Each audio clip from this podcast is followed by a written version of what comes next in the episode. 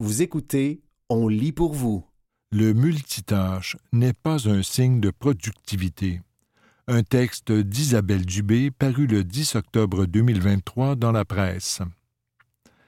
Cette semaine, Marie-Philippe Rodrigue, orthophoniste, spécialiste en gestion et en organisation, autrice du livre Le paradoxe de la poule pas de tête, Mieux travailler sans devenir fou, répond à nos questions.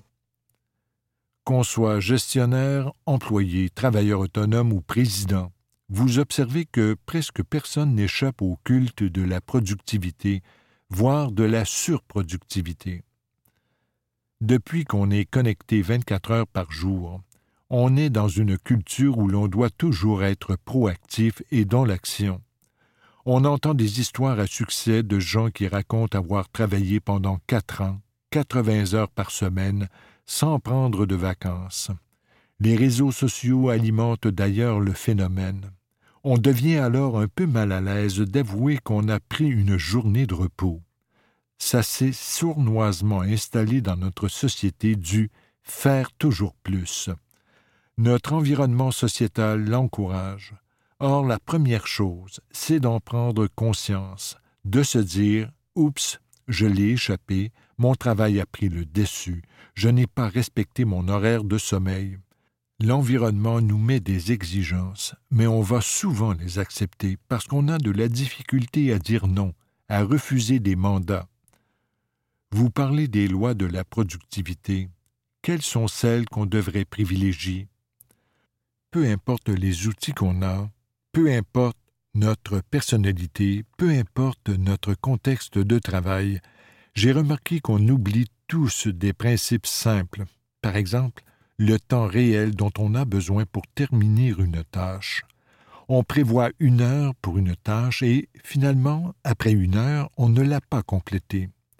Une des raisons, c'est qu'on planifie notre temps en fonction du scénario idéal. On oublie qu'on va peut-être avoir besoin d'envoyer un courriel à un collègue parce qu'il manque une information, qu'on va peut-être avoir une envie urgente d'aller à la salle de bain, puis qu'on va peut-être croiser un collègue en chemin, que l'ordinateur aura un problème ou qu'on sera plus fatigué. On ne peut pas prévoir les imprévus, mais on sait qu'il y en aura. Vous avez observé que, contrairement aux idées reçues, le multitâche n'est pas un signe de productivité. Non, au contraire, même s'il y a une tâche qui n'exige pas vraiment de ressources cognitives comme passer ma balayeuse en écoutant un balado, il va toujours y avoir un moment où je vais être plus attentive à une tâche ou à l'autre. Dans le contexte du travail, c'est contre-productif. Prenez l'alternance de tâches, comme rédiger un rapport tout en répondant à des courriels. Juste le fait de sortir de la rédaction du rapport pour répondre à un courriel et s'y remettre entraîne une perte de temps et d'énergie. Les études l'ont démontré. Les gens qui font cette alternance prennent plus de temps pour accomplir la tâche principale. C'est contre-productif, mais aussi contre-intuitif, parce qu'on a l'impression que quand on fait plusieurs choses en même temps, on fait avancer plusieurs dossiers. Dans la réalité, on fait tout un peu à moitié. Comment devenir plus productif sans se sentir débordé? Gérer sa boîte de courriel est un bon début.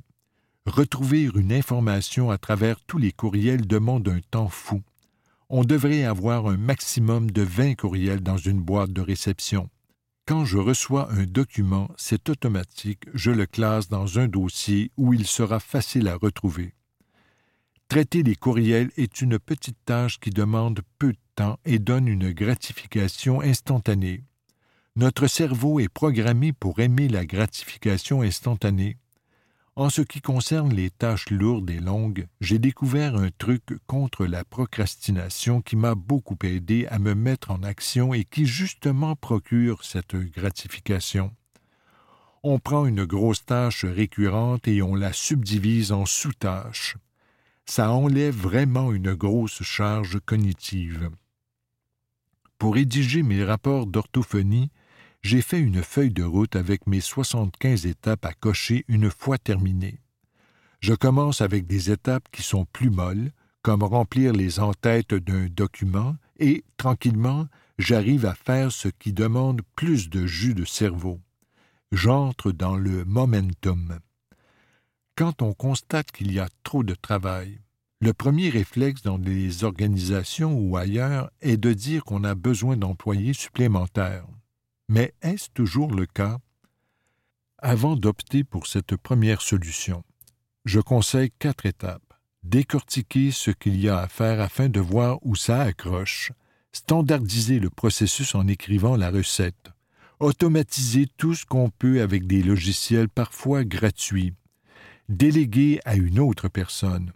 On peut aussi choisir de déléguer parce qu'on n'est pas spécialisé dans la tâche qu'il nous faudra plus de temps pour la réaliser. Moi, par exemple, je n'excelle pas dans la mise en page et le design. Quand je suis rendu à cette étape, je la délègue. Si je n'ai pas vraiment besoin d'un beau visuel, je m'en tiens à un document Word et ça s'arrête là. C'était Le multitâche n'est pas un signe de productivité. Un texte d'Isabelle Dubé paru le 10 octobre 2023 dans la presse. L'incomparable sentiment que procure le pouvoir. Un texte de Mario Girard paru le 9 octobre 2023 dans la presse. Chacune dans leur domaine, ces quatre femmes ont pu bénéficier d'une forme de pouvoir qui leur a permis de changer des choses, un sujet incontournable au cours du repas. Comment utilise-t-on ce pouvoir? Que ressent-on quand on le détient? Ont-elles le souvenir précis d'un geste qui a fait une différence? Louise Arbour tient à faire la nuance entre le pouvoir et l'influence en revenant sur ses années comme professeur. Les étudiants que tu croises par la suite te parlent de l'influence que tu as eue sur eux. Mais quand tu es juge, tu écoutes, tu décides et tu signes. Sous ton nom, c'est écrit ordonne. C'est exécutoire, ça va arriver. C'est beaucoup de pouvoir, souligne Louise Arbour. Pour bien exercer le pouvoir, Louise Arbour croit qu'il faut détenir toutes les cartes du jeu. Je me souviens d'un collègue au Haut Commissariat des Nations Unies aux droits de l'homme qui m'avait dit que nous étions une symphonie et qu'il fallait que j'apprenne à jouer ma partition correctement. J'ai répondu Écoute, je vais y aller à ton concert, mon baquet, mais à deux conditions. Tu m'invites à toutes les répétitions et tu me donnes un petit solo de temps en temps. Pauline Marois prend la balle au bon. Il n'y a rien que je déteste plus que quelqu'un qui me cache une information. Ça, je ne le pardonne pas. Je me suis fait avoir quelquefois, je ne suis pas rancunière, mais j'ai une bonne mémoire. Transmission des valeurs. Le pouvoir a plusieurs visages. Pour Françoise David, il repose sur la transmission de valeurs. Il y a quand même une loi que j'ai réussi à faire passer, celle qui protège les locataires aînés de 70 ans et plus qui sont à revenus modestes. C'est tout petit, mais j'ai ressenti du grand bonheur. Rencontrer quelqu'un qui te dit qu'on lui a permis de rester dans son logement, ça valait les deux ans que ça a pris pour faire adopter cette loi de trois articles. L'un des faits marquants de la carrière de Louise Arbour demeure cet instant où elle a lancé un mandat d'arrêt contre l'ex-président serbe Slobodan Milosevic, alors qu'elle était procureure générale au tribunal pénal international pour l'ex-Yougoslavie. Au fond, ce que je retiens de tout cela, c'est le jeu tactique et stratégique. Parfois, il y a dix coups sur l'échiquier et il ne faut pas que tu te trompes. J'adore ça. J'aime les jeux de cartes, ce n'est pas pour rien. Captivée par les propos de Louise Arbour, Mylène Drouin confie qu'elle n'a aucun intérêt pour ces stratégies. J'ai une équipe qui m'a aidé à cet égard durant la pandémie, mais ces jeux-là m'épuisent. Pauline Marois cause alors la surprise générale. Croyez-moi ou pas, je n'ai aucun talent pour ça, dit l'ex-première ministre du Québec. Je dis souvent dans des formations en leadership N'ayez jamais peur de vous entourer de gens qui sont plus forts que vous dans des champs pour lesquels vous sentez que vous êtes plus faible. Ne choisissez surtout pas des gens qui vous aiment et qui acquiescent à tout. Dieu que c'est mauvais, affirme Pauline Marois. Parmi les réalisations de Pauline Marois, la création des centres de la petite enfance et la mise sur pied d'une politique familiale trônent au sommet. Tout cela relevait de plusieurs ministères. Je suis allé voir Lucien Bouchard et je lui ai demandé de me confier entièrement ce dossier s'il voulait que je livre la marchandise. Je ne voulais pas passer mon temps à me chicaner avec les collègues. J'avoue que lorsque la ministre Christia Freeland m'a dit qu'ils allaient reprendre ce modèle dans le reste du Canada, j'étais fier. La discussion va bon train, les échanges sont vifs, l'écoute est grande, tellement que l'offre des desserts n'a pas un grand succès. L'inévitable sujet de la souveraineté. Quelques minutes de cette rencontre ont évidemment été consacrées à la souveraineté du Québec. C'est Louise Arbour qui a abordé le sujet. Quand j'étais à la faculté de droit, j'étais très souverainiste mais au fil du temps, j'ai été confronté à ce que j'appelle la pathologie des nationalistes. Quand on découvre ce qui se cache derrière les crimes de guerre, on devient allergique à la proposition nationaliste. Le nationalisme, quand il atteint sa maturité, il vieillit mal. Pauline Marois, on peut s'en douter, ne partage pas ce point de vue. Le nationalisme peut bien vieillir, un mauvais nationalisme est celui qui se replie sur lui-même, qui exclut, qui n'est pas capable d'accueillir, d'intégrer, qui n'est pas capable de diversité et qui veut imposer son modèle à d'autres. Je ne crois pas que ce soit un nationalisme qu'on pratique ici. Je pense que le Québec a quand même un cheminement très sain à cet égard. C'était l'incomparable sentiment que procure le pouvoir, un texte de Mario Girard paru le 9 octobre 2023 dans la presse.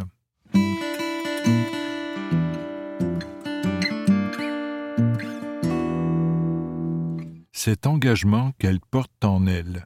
Un texte de Mario Girard paru le 9 octobre 2023 dans la presse. En mars 2023, dans le cadre de la rubrique Un café avec, j'ai interviewé la docteure Mylène Drouin, directrice régionale de santé publique de Montréal. À la question Qui souhaiteriez-vous réunir autour d'une table? Elle a répondu Louise Arbour, Pauline Marois et Françoise David. Nous l'avons prise au mot. Ce qui m'a d'abord semblé être l'ascension de l'Everest fut un long fleuve tranquille. En trois coups de cuillère à peau, tout s'est organisé. La rencontre a eu lieu le mois dernier dans un salon de la brasserie 701 de l'hôtel Place d'Armes. D'emblée, les quatre femmes ont convenu d'abandonner le vouvoiement. Mylène Drouin, chargée de mener la discussion, est arrivée avec un ambitieux plan d'entrevue qui aurait pu retenir ses invités pendant deux jours. Je la sens un peu nerveuse, mais surtout très heureuse. Les trois femmes qu'elle rencontre pour la première fois sont des figures inspirantes, des modèles de détermination et de courage. C'est pour cela qu'elle souhaite les entendre. L'intervieweuse d'un jour veut d'abord savoir quel a été l'élément déclencheur qui a fait que ces femmes ont eu envie, un jour, de s'engager dans de multiples causes grâce à la politique, le militantisme ou le droit. Pauline Marois brise la glace. Je crois que ça part des confrontations que j'ai eues, adolescente, avec les milieux bourgeois. Je venais d'un milieu ouvrier avec des parents exceptionnels. J'étudiais au collège Jésus-Marie à Québec, que Mylène Drouin a aussi fréquenté, où il y avait des filles de toutes les classes sociales. Ce fut un choc brutal et le début de mon engagement. Ça m'a donné le goût de me battre pour l'égalité des chances. Françoise David fait alors la démonstration que les apparences sont souvent trompeuses. Mon histoire est à la fois la même que Pauline et l'inverse. Je viens d'un milieu bourgeois, elle est la fille du cardiologue et ancien sénateur Paul David et la petite-fille de l'homme politique Athanas David. Mais à l'école, j'étais du genre à faire des discours pour demander aux filles de ramasser de la bouffe pour ceux qui n'avaient rien à manger. Pauline a eu à traverser des difficultés que je n'ai pas connues. Je le dis souvent, j'ai eu toutes les chances. Tout comme Pauline Marois, Françoise David a d'abord emprunté la voie du travail social et communautaire. Je travaillais dans le centre-sud et je ne disais pas de quel milieu je venais. Une femme du quartier qui suivait l'actualité m'a dit un jour Françoise, tu vas arrêter de nous cacher que tu viens d'Outremont, on le sait, et tu vas arrêter de mettre des jeans troués. Ce n'est pas parce que tu travailles dans un quartier pauvre que tu dois avoir l'air pauvre. On a notre dignité. Quelle leçon j'ai reçue. Louise Arbour a grandi au sein d'une famille éclatée. Ses parents ont divorcé à une époque où il fallait une permission du Parlement fédéral. Comme les collèges classiques pour filles étaient privés, sa mère lui a d'abord fait passer des tests d'aptitude. Elle voulait être sûre de son coup, dit l'ex-juge de la Cour suprême. À un moment donné, elle ne pouvait plus me payer mes cours de musique. Alléluia, je haïssais tellement ça. Manquer d'argent a du bon parfois. Mylène Drouin est visiblement ravie d'entendre les propos de ces trois invités qui ne cessent de se découvrir des points communs, comme celui d'avoir fait partie de la jeunesse étudiante chrétienne, JEC. J'aurais préféré faire partie de la jeunesse ouvrière chrétienne. Dans les années 1960, la JOC était considérée comme plus à gauche, ajoute Louise Arbour. La petite bourgeoisie catholique, ce n'était pas mon fit des femmes inspirées par des femmes. Au bout d'une quinzaine de minutes, il devient clair que la découverte précoce des inégalités sociales a profondément marqué ces femmes. À cela s'ajoute la forte influence d'un environnement féminin. Celle qui a le plus compté est ma mère, dit Françoise David. Elle était très catholique et me parlait du message social de l'Évangile. Elle me répétait qu'il est plus facile à un chameau de passer par le trou d'une aiguille qu'à un riche d'entrer dans le royaume de Dieu. Louise Arbour a grandi presque exclusivement avec des femmes. Je n'ai jamais douté de la compétence des femmes, car j'ai d'abord été entouré de femmes compétentes. Le seul homme à mon collège était le prof de chimie. Quand je suis arrivé à la faculté de droit et que j'ai vu les gars de Brébeuf, j'ai fait ouch. L'entrée à peine servie, le sujet du féminisme fait glisser le groupe sur celui du film de l'été, Barbie. Le choc du patriarcat ordinaire. Louise Arbour l'a retrouvé dans ce film qu'elle a adoré. Je ne l'ai pas vu, j'ai manqué de courage, dit Françoise David. Je veux absolument le voir car j'ai entendu toutes sortes de commentaires très intéressants, ajoute Pauline Marois. La discussion sur Barbie enflamme ces quatre féministes. La scène est à la fois amusante et surréelle. C'était cet engagement qu'elle porte en elle. Un texte de Mario Girard paru le 9 octobre 2023 dans la presse. Médecin de famille jusqu'au bout. Un texte de Catherine Morancy paru le 5 octobre 2023 dans la presse. Comme tout le monde, je pense que mon père, c'est le meilleur. Mais je pense aussi que dans mon cas, d'autres le pensent, notamment les milliers de patients qu'il a soignés et accompagnés avec dévouement et empathie au fil de ses 57 ans de pratique. Il y a à peine quelques semaines, mon père, le docteur Pierre Morancy, 82 ans, était le plus vieux médecin de famille toujours actif à Québec. Il a travaillé pratiquement toute sa vie, jusqu'à son lit de mort, littéralement. Mon père incarnait la médecine de famille, il était son travail. Il s'illuminait à travers les heures passées avec ses patients et s'appropriait leurs souffrances. Jeune, j'ai vu mon père engloutir un toast au beurre d'arachide sur le coin de la table après avoir travaillé toute la journée à la clinique en vue de sa soirée à son bureau domiciliaire de 17h30 à 22h. Je l'ai entendu se dire Envoie, gros paresseux, lève-toi après avoir osé s'asseoir quelques minutes il faut croire qu'il avait une définition de la paresse bien différente de celle du Larousse. Je l'ai vu partir avec sa valise noire les samedis et dimanches, faire des visites à domicile pour s'occuper de son monde. Je l'ai aussi vu dormir debout, à côté sur un coin de porte, épuisé mais satisfait et reconnaissant de faire le plus beau métier du monde. Lui et ma mère, décédés bien trop tôt pour toute l'énergie qu'elle portait, formait un couple d'une efficacité remarquable pour gérer la clinique, élever quatre enfants et contribuer à la vie communautaire. Côtoyer la mort. Mon père a côtoyé la mort à répétition, et il en parlait avec un détachement désarmant pour les humains comme moi, qui tentent plutôt de s'en éloigner et de ne pas la voir.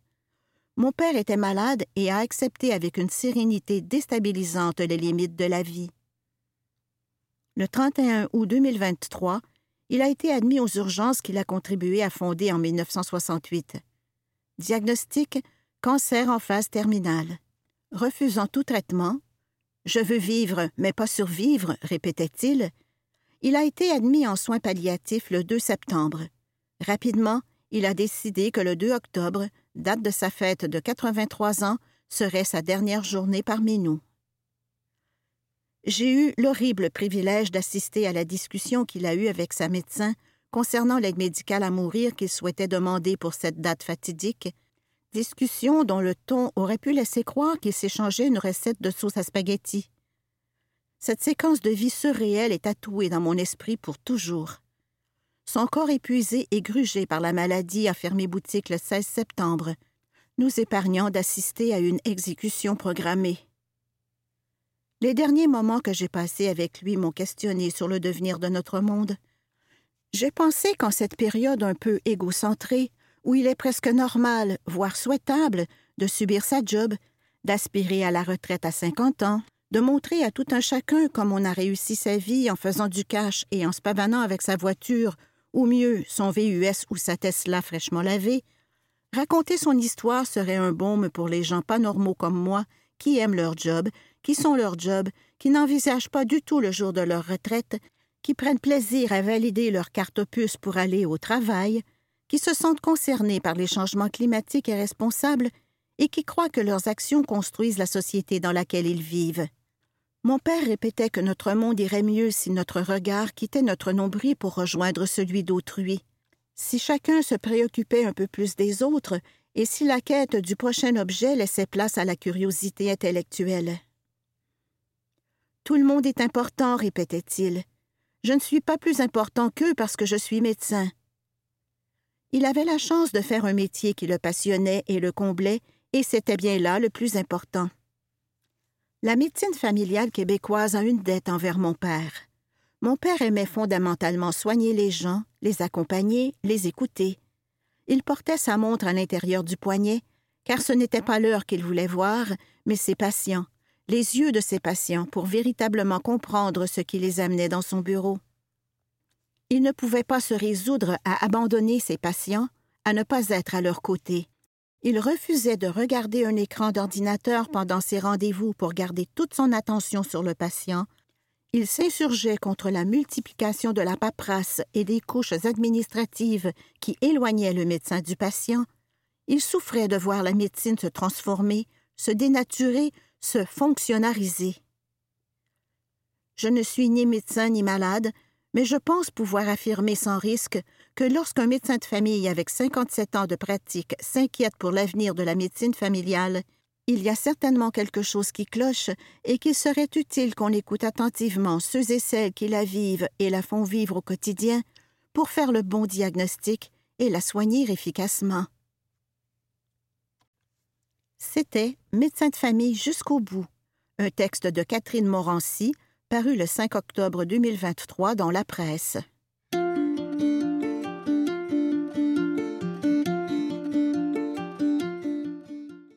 Les personnes aînées en ont assez des technologies beiges. Un texte de Gabrielle Anctil, paru le 5 octobre 2023 dans le magazine Québec Science. La technologie, c'est pour les jeunes? Plus maintenant. Loin de correspondre aux stéréotypes de la personne âgée incapable d'utiliser ses appareils, les sexagénaires actuels ont manipulé cellulaires, ordinateurs et tablettes pendant leur vie adulte et maîtrisent les assistants vocaux et l'art du texto. Avec le vieillissement de la population, d'ici 2031, 25% de la population de la province devrait avoir plus de 65 ans, selon l'Institut national de santé publique du Québec, la demande pour des technologies adaptées aux besoins des personnes aînées sera de plus en plus forte. Un problème persiste cependant. la technologie est rarement conçue pour la population vieillissante.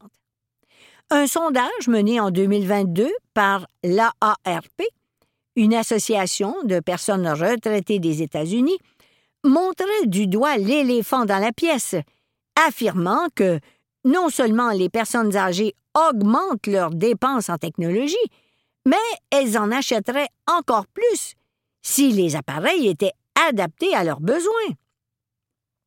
Le marché est là. Qui répondra à la demande? Il existe des technologies conçues pour les gens de l'âge d'or, mais ces produits sont souvent peu inspirants, gros, beige et ennuyeux, écrivait en 2019 le directeur du Age Lab au Massachusetts Institute of Technology, Joseph Coughlin. La Silicon Valley est par ailleurs notoirement agiste. Le patron de Facebook, Mark Zuckerberg, avait par exemple déclaré en 2007 que les jeunes sont plus intelligents. Ceci explique-t-il cela? Il faudra aller bien plus loin que les gros boutons et les détecteurs de chute. Commençons par défaire le mythe de la personne âgée passive et affaiblie. Saviez-vous que les entrepreneurs et entrepreneuses de plus de 50 ans ont deux fois plus de succès que leurs homologues trentenaires? Prends ça, Zouk. Et si c'étaient les personnes aînées elles-mêmes qui concevaient les outils qui leur permettront de mieux vieillir? Peut-être les produits ainsi imaginés ne seraient-ils pas seulement offerts dans une gamme de beige? On a vu ces dernières années un intérêt grandissant pour l'Age Tech, la technologie de l'âge d'or, de la part des gouvernements et des investisseurs. L'un des objectifs de cette filière est de permettre aux futures personnes âgées de rester chez elles le plus longtemps possible, un besoin exacerbé par la pandémie. L'année 2022 a d'ailleurs vu la création du fonds d'investissement montréalais AgeTech Capital. Reste à voir quelle sera la couleur des produits issus de ces investissements? C'était Les personnes aînées en ont assez des technologies beiges un texte de Gabriel Anctil, paru le 5 octobre 2023 dans le magazine Québec Science.